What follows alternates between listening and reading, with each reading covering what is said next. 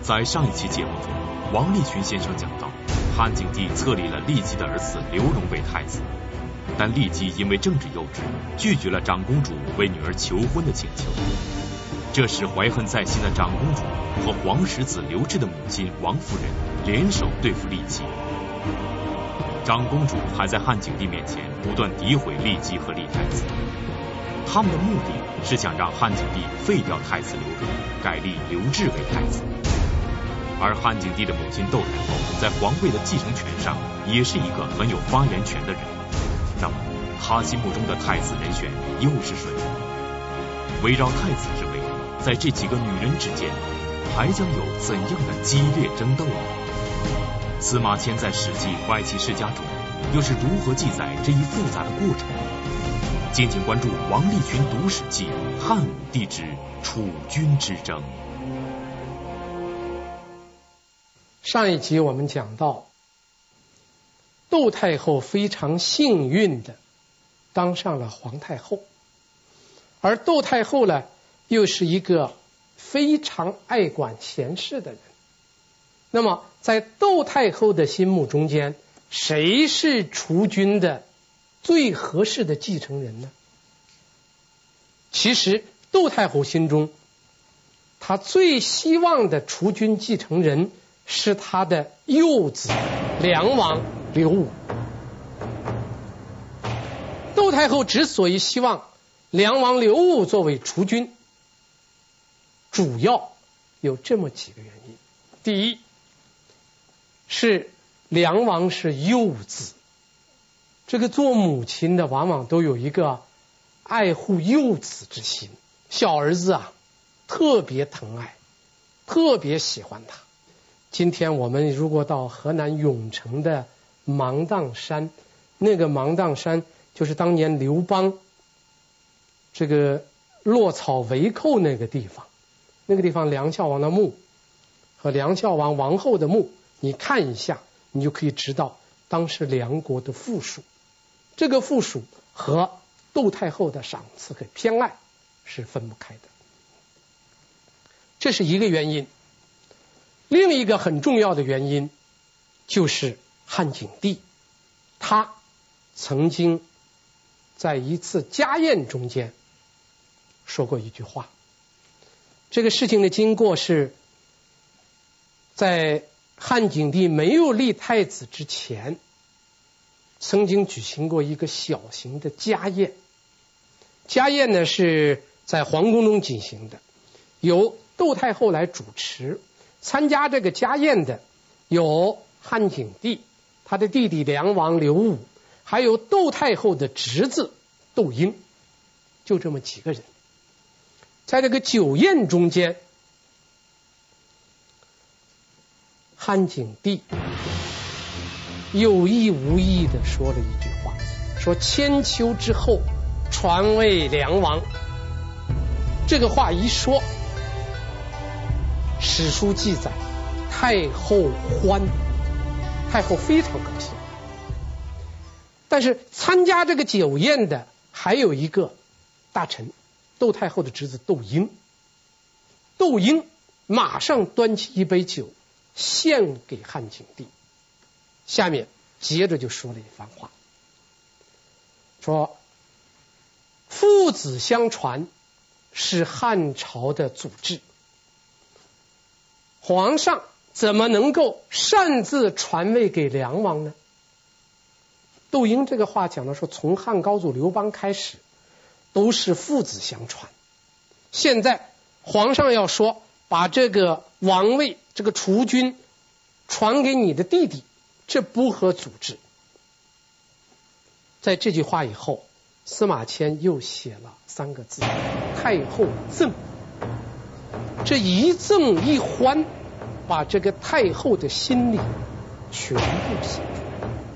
太后高兴的是传位给梁王，太太后恼恨的是窦婴的阻止。窦婴是他的亲侄子，关系非常近。就因为这，窦太后就取消了窦婴出入皇宫的门籍，不允许他自由进宫了。可见，在这件事情上，窦太后是多么计较这个话。窦太后因为喜欢小儿子梁王刘武，所以不顾汉朝的帝位父子相传的祖制，希望汉景帝百年之后由梁王刘武来继承帝位。他的想法也有依据，因为中国古代有另一种皇位继承方式——兄终弟及，也就是哥哥死了，弟弟继承皇。而在家宴上，汉景帝也确实说出了将来把帝位传给梁王刘武的话。那么汉景帝为什么要这么说？他有没有真心传位给梁王？司马迁在《史记·魏姬侯列传》中是如何记载这一事件的？王立群先生又是怎样分析的？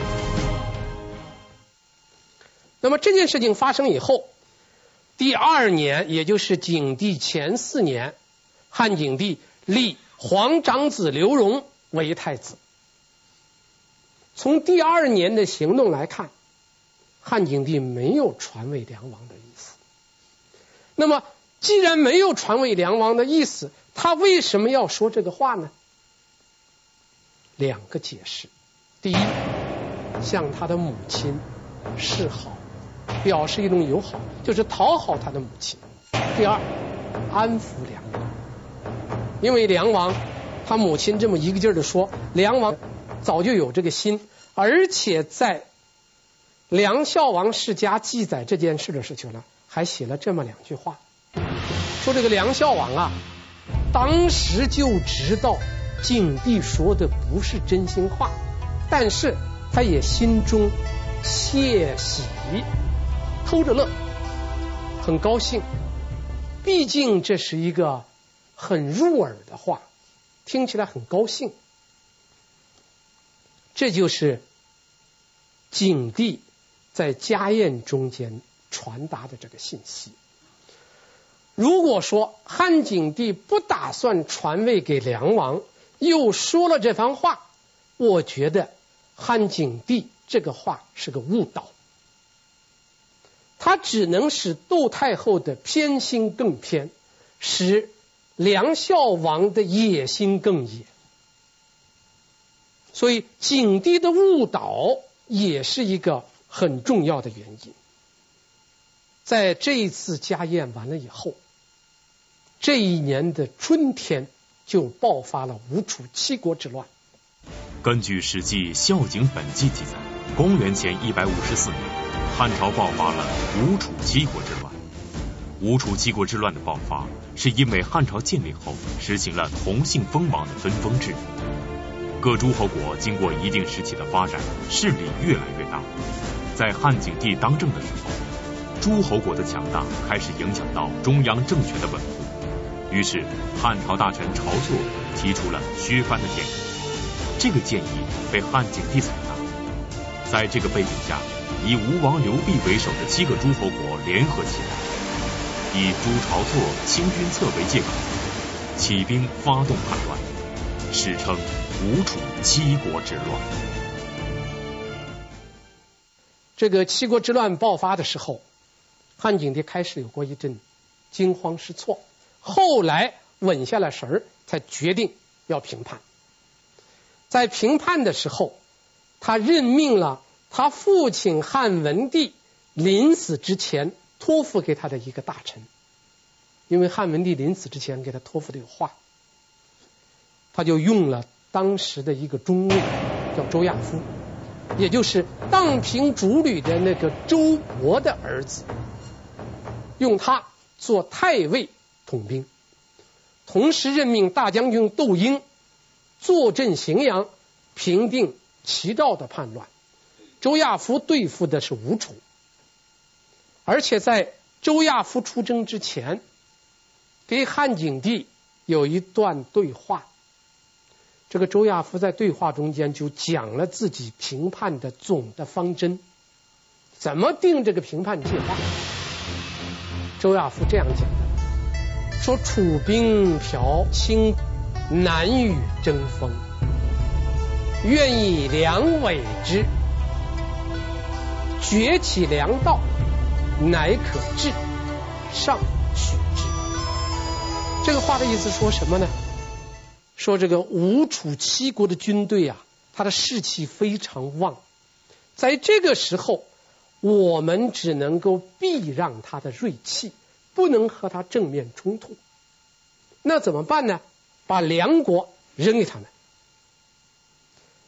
这个时候的梁国的国君就是窦太后的幼子梁王刘武。这个梁国的地理位置非常重要。我们讲这个项羽，讲吕后，都提到过彭越这个人。彭越是最早任命的梁王。这个梁国这个土地跨在什么地方呢？山东的西南。然后继续向南到河南的东部，再到河南的南部。这个地方横跨山东、河南两省，历来是个战略要地。当年楚汉战争，就是因为彭越在梁地断项羽的粮道，而现在吴楚七国的叛军要向西攻打，打入函谷关。必须拿下梁国，如果不拿下梁国的话，可能会导致一个什么情况呢？如果拿不下梁国，他西进的话，梁王有可能断吴楚叛军的粮道。所以，周亚夫的计划把梁国扔给他。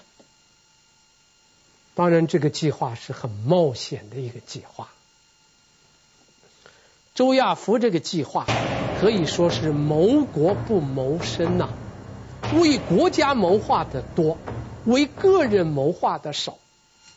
如果说这个国家扔出去了，万一梁国叫吴楚军攻陷了怎么办？那这个结果，梁王要么被俘，要么梁王被杀。梁王或者被俘，或者被杀的话。那他那老娘窦太后能答应吗？窦太后最疼的是这个小儿子啊。周亚夫的主张就是把梁国扔过去。当然，周亚夫这个主张在当时来说虽然冒险，但是有它的可取之处。它的可取之处就在于牺牲局部，换取全局。梁国首当其冲，经受吴楚军的进攻以后啊。梁国军队战斗的非常苦，一开始就几万人全军覆灭。梁孝王在最紧张的时候，他把韩国为首的七个大将请出来，他亲自跪在地下，拜托这七位将军为他去抵抗吴楚之兵。那么一个骄横的一个诸侯王，竟然跪拜将军，你可见梁国危险到什么时候了？而且梁王是一天派一个使者向周亚夫请救兵，周亚夫是一兵一卒不派。梁王在周亚夫那儿请不来救兵，直接把状告到汉景帝那儿，汉景帝下诏书让周亚夫救梁国。史书记载是五个字：太尉不奉诏。太尉周亚夫不奉诏。就不执行皇帝的命令，这个事情呢就很严重了。周亚夫为什么敢不奉诏？而且在事件结束以后，因为这个评判只有三个月，评判结束以后，汉景帝并没有处罚周亚夫，而且重用周亚夫，非常信任周亚夫。那说明汉景帝对周亚夫不奉诏这件事儿根本不在意。这个不在意，我们可以倒着推出来。他们原开始的时候是有过一个约定的，就是要把梁国扔给这个吴楚兵。如果梁国被攻破了，那也是牺牲局部，保全了大局；如果梁国被削弱了，那刚好。满足了汉景帝的愿望，梁国的被削弱，那今后梁王再向他的哥哥汉景帝叫板的实力就弱了。这个吴楚七国之乱的平叛呐，梁王是立了大功了。这个据史书记载，平叛结束以后，梁国立的功和中央政府军队立的功是各占一半。他能以一个诸侯国的人力物力立了一半的功劳，梁王是立了大功的人。那么立了大功的梁王，当然更具备竞争储君的地位了。也就是在平叛之后的第二年，汉景帝突然宣布立皇长子刘荣为太子，但这个时候因为薄皇后没有废，也没有立酈姬。只是立的太子，他这个立太子，明面上看，他是应大臣们的要求，因为他当皇帝当了四年了，没有立太子，太子是国之根本，所以大臣们有这个要求。另一方面，那是因为汉景帝想用立皇长子的办法封堵梁王。所以，窦太后第一次发力去为梁王争夺储君的事情，就这样宣告失败了。通过王立群先生的讲述，我们知道汉景帝并不想把皇位传给梁王，所以梁王虽然在平定吴楚七国的叛乱中立有大功，但汉景帝却迅速把酈姬的儿子刘荣立为太子。太子人选已经确定，按说太子之争就应该结束了。但史记外戚世家记载，酈姬在汉景帝病重期间，做出了一次不理智的行为，这使汉景帝对他的态度发生了很大的转变。酈姬究竟做出了怎样不理智的行为？他的不理智会对刘荣的太子之位产生影响？王立群先生又是怎样分析的？广告之后，请继续关注王立群读史记汉武帝之储君之争。您现在收看的是百家讲坛栏目。今天我请大伙喝酒，喝好酒，上来！珍藏史教，承代天下，中国口子窖。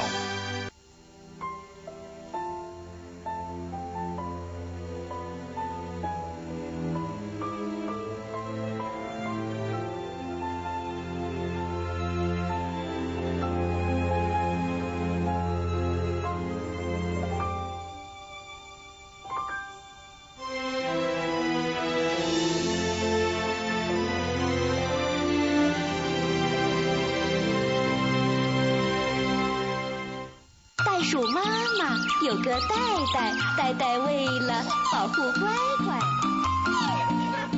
澳洲澳优，澳洲优质乳品。Australia m a 完美包装看着称心，彻底防伪买着放心，品质如一喝着舒心，真心真意稻花香珍品一号。精致生活要追求细节，像水饺，我选择三全状元饺，纯净水和面，冷鲜肉做主料，用心细节，精致生活，三全状元饺。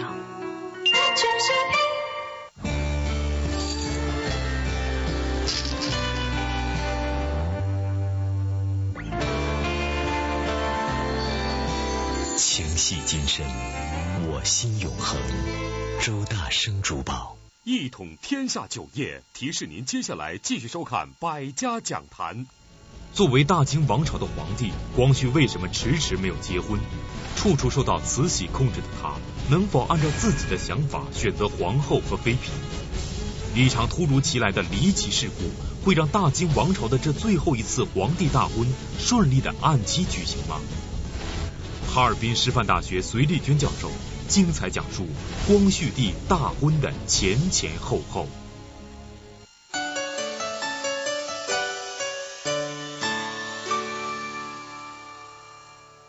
梁王刘武虽然在平定吴楚七国之乱中立有大功，但汉景帝心目中的储君人选并不是梁王。为了封堵梁王，汉景帝迅速把酈姬的儿子刘荣立为太子。但酈姬却因为一次不理智的行为，在汉景帝心中留下了不好的印象。酈吉究竟做出了怎样不理智的行为？他的不理智会对刘荣的太子之位产生影响吗？但是这件事情失败以后不久，又发生了一件事，就是汉景帝病重。这件事情发生在什么时间呢？因为在病重之间，这个汉景帝呢就感到自己这个病未必能好，所以他给立即有一个嘱托，就所谓的托孤了。这个嘱托说啊，百岁后善事之。立即怒不肯应，出言不逊。景帝会，心贤之而未发也。这就是汉景帝在病重的时候，把已经封为王的这些儿子都托付给酈吉，让他好好照应这些皇子。这个话至少说明两点：第一，汉景帝对自己的病情很不乐观；第二，吕后之祸的这个惨痛教训，使汉景帝不得不考虑对其他皇子有一个交代。汉高祖八个儿子，吕后就给收拾了四个，还弄死了一个孙子。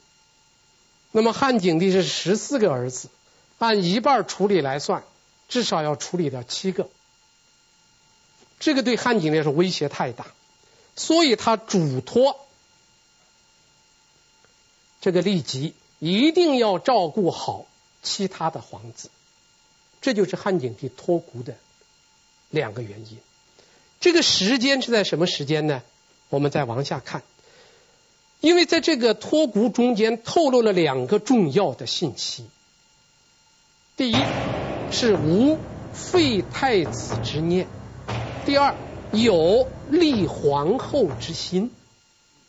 一方面没有废太子之念，另一方面有有这个立皇后之心。他既然是给酈吉说的，很显然，汉景帝的时候已经考虑要立酈吉为皇后。他的儿子已经在三年前被立为太子了，那么三年后啊，封他为皇后。这是完全有可能的。那么这件事情发生的时间，既然考虑到封后的问题，而薄皇后是在汉景帝六年的九月被废的，所以这件事情，汉景帝病中托孤这件事情，应当是在废薄皇后的前后，而且来说。放在废薄皇后之后更合理。如果薄皇后没有废，或者不打算废，他应当向薄皇后交代善待诸子。之所以向酈吉交代，说明薄皇后可能是被废掉了，又打算立酈吉为皇后，所以向他交代。这是两个重要的信息。可惜的是，这两个重要的信息，酈吉都没有抓住。这两个重要的信息，他都没有听懂。他就记住，他来了一个什么呢？先是怒，然后是不答应，再往后就是言不逊，说话还很难听。据《野史汉武故事》记载，说是立即怒，不肯应。骂上老狗，还骂皇上是老狗。这个骂皇上是老狗这个话呢，第一不是空穴来风，这个野史记载有它的根据，就是立即确实出言不逊，但是不是出言不逊到了骂皇上为老狗这种程度，我觉得不大可能，这叫恶语啊。一个妃子还没有立为皇后，她竟然敢骂皇上为老狗，这个好像就是立即再怒再不理智，还不至于到这个程度。但是至少说，立即这个时候是犯了一个天大的错误，他失去了一个最后当皇后的机会。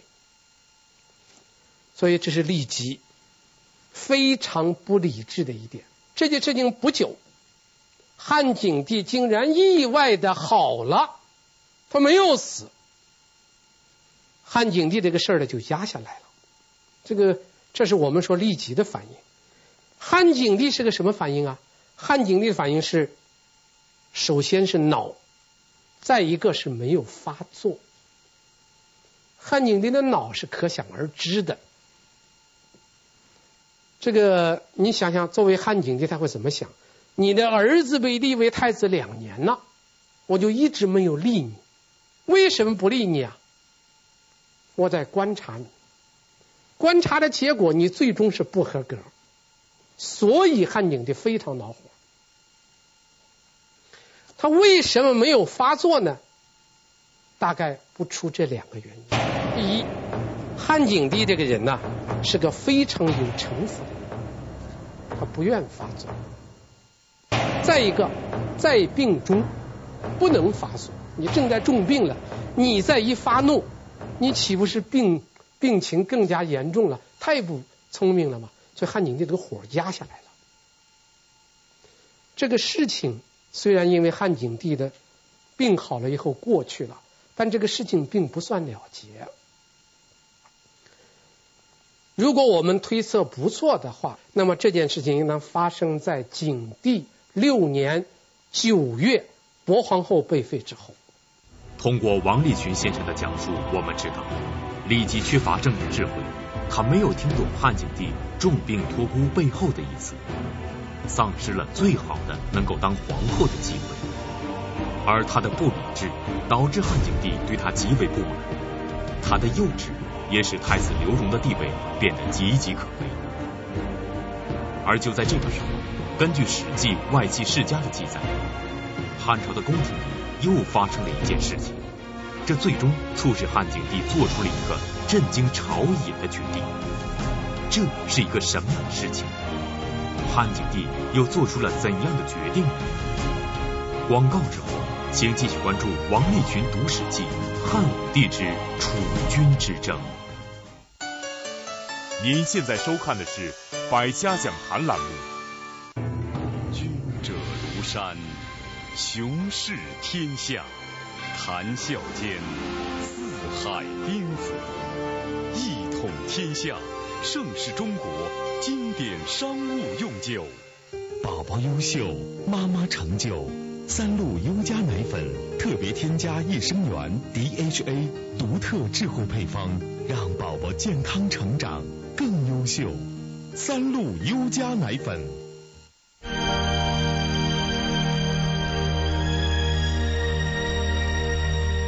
每个人都是一座山。世上最难攀越的山，其实是自己。往上走，即便一小步，也有新高度。做最好的自己，我能。步步高外语通，课程同步学，考点全掌握，外语通天下，成绩步步高。步步高外语通九二八八，听 MP 三，普通电池不耐用，投入就像无底洞。南孚电池底部有聚能环，锁住六倍电量，六倍耐用才是经营之选。南孚电池。雅士利精装幼儿奶粉现在都流行送它，真正的大品牌，可信赖。雅士利品质好，我非常信赖它。眼明脑快，身体棒。雅士利精装幼儿奶粉，雅士利中国驰名商标。教育伴随终生，科学改变生活，文化影响世界。中央电视台科教频道广告，上海中视国际广告有限公司独家代理。根据《史记·孝武本纪》的记载，刘志不是汉景帝的长子。汉景帝最初册立的太子也并不是他，可以说景帝朝的储君之争，刘志一开始并不占据优势，但他为什么能从竞争中脱颖而出，最终成为景帝朝真正的太子？敬请关注王立群读史记《汉武帝之继位太子》。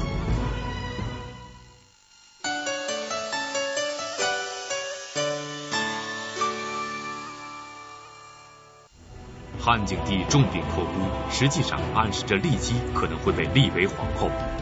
但酈姬的不理智行为使汉景帝对她极为不满，她的幼稚也使得太子刘荣的地位变得岌岌可危。根据《史记外戚世家》的记载，就在这个时候，汉朝的宫廷里又发生了一件事情，最终促使汉景帝做出一个震惊朝野的决定。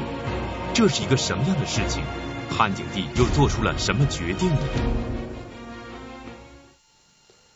到了景帝七年，又出现了一件事。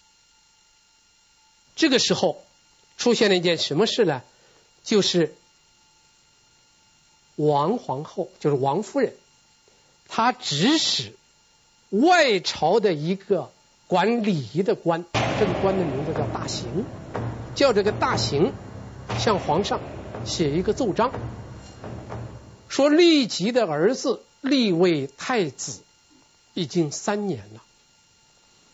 中国历来是母以子贵，子以母贵。那么根据母以子贵，那么立即应当被封为皇后了。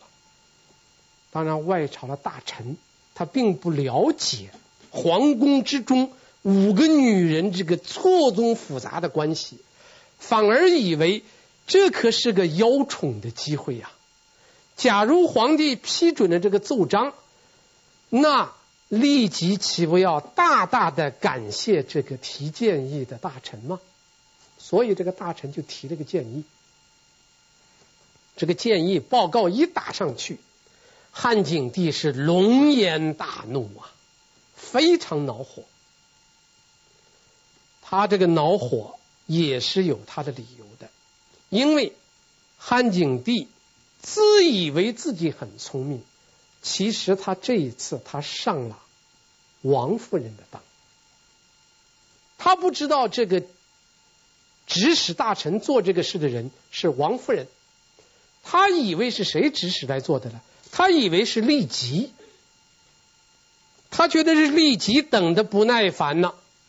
儿子当了三年太子，这老娘一直没有立为皇后，等不及了。急不可耐的让大朝们、大外朝的大臣们替他去提建议。这样一来，这个老谋深算、极有城府的汉景帝，把去年的旧账加上今年的新账，其实旧账是真的，新账是错的。不过这些当皇帝的人呐、一方面自己确实很聪明，另一方面还自以为自己很聪明。两方面的聪明加到一块儿，他就觉得自己更聪明了。有真聪明，又自以为聪明，他怀疑是利己，所以他来了一个秋后总算账，老账新账一块儿算。那个病中的事情是远因，这次大行的奏章是近因，他一块儿发作，把太子给废了。所以在景帝。前七年冬，废立太子为临江王。其实这个太子是最亏的了。这个太子刘荣，他是在五个女人的这个角逐之中，他是一个卷入的人，但他又毫无能力左右这个局面。就因为他的母亲，他失去了这个做皇帝的机会，贬为临江王。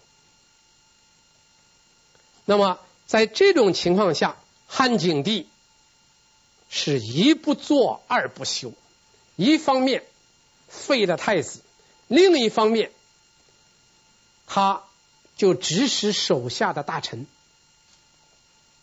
把酈姬在朝中的所有的亲属全部逮捕处死。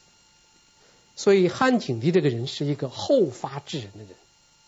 他的恼怒，他能憋很多年，然后一块儿发作。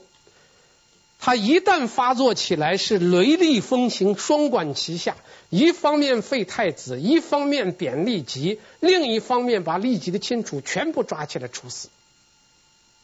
把郦吉的问题干脆利落、不留后患的全部解决。所以郦吉最后就失去了做皇后的机会，在忧愤之中，不久就死去了，很快就死了。因为郦吉的政治幼稚，在汉景帝重病托孤的事件中表现极不理智，埋下了汉景帝对他不满的隐患。再加上王夫人的煽风点火，这最终促使汉景帝做出决定。贬斥郦吉，废掉太子。这样一来，太子之位再次空缺。但王夫人还没有来得及动作，窦太后又一次跳了出来，要为自己的小儿子梁王刘武再次争取储君之位。那么，汉景帝究竟会怎么办？司马迁在《史记》中又是如何记述这一事件的？汉景帝做了两方面工作。一个方面，对他母亲，他是表示我同意，表示了同意。另一方面，他又向他母亲提出来，这件事情关系重大，需要和朝中大臣们商量一下。这就是所谓的朝议，在朝中大臣们要讨论一下这件事情怎么处理。所以汉景帝就召集了一些大臣，这些大臣中间有一个人是大家非常熟悉的人，就是主张杀晁错的那个大臣袁盎。袁盎参与了这个会，而且袁盎是这一次朝议中间非常重要的一个角色。本来是轮不到袁盎的，应当轮到晁错。但是晁错在景帝前三年的吴楚七国之乱中间已经被冤杀了，错杀了，所以到景帝七年这个朝议的时候，这个主角就是袁盎了。结果袁盎这些大臣和汉景帝最后商量的结果，导致窦太后的建议被搁浅了，不提了。其实汉景帝着急这次朝议，他的目的只有一个，他对他老娘说：“我同意。”反过来召集大臣们一开会，大臣们不同意。他的目的是想用朝臣之嘴以封太后之口，用大臣们的嘴封住太后的嘴。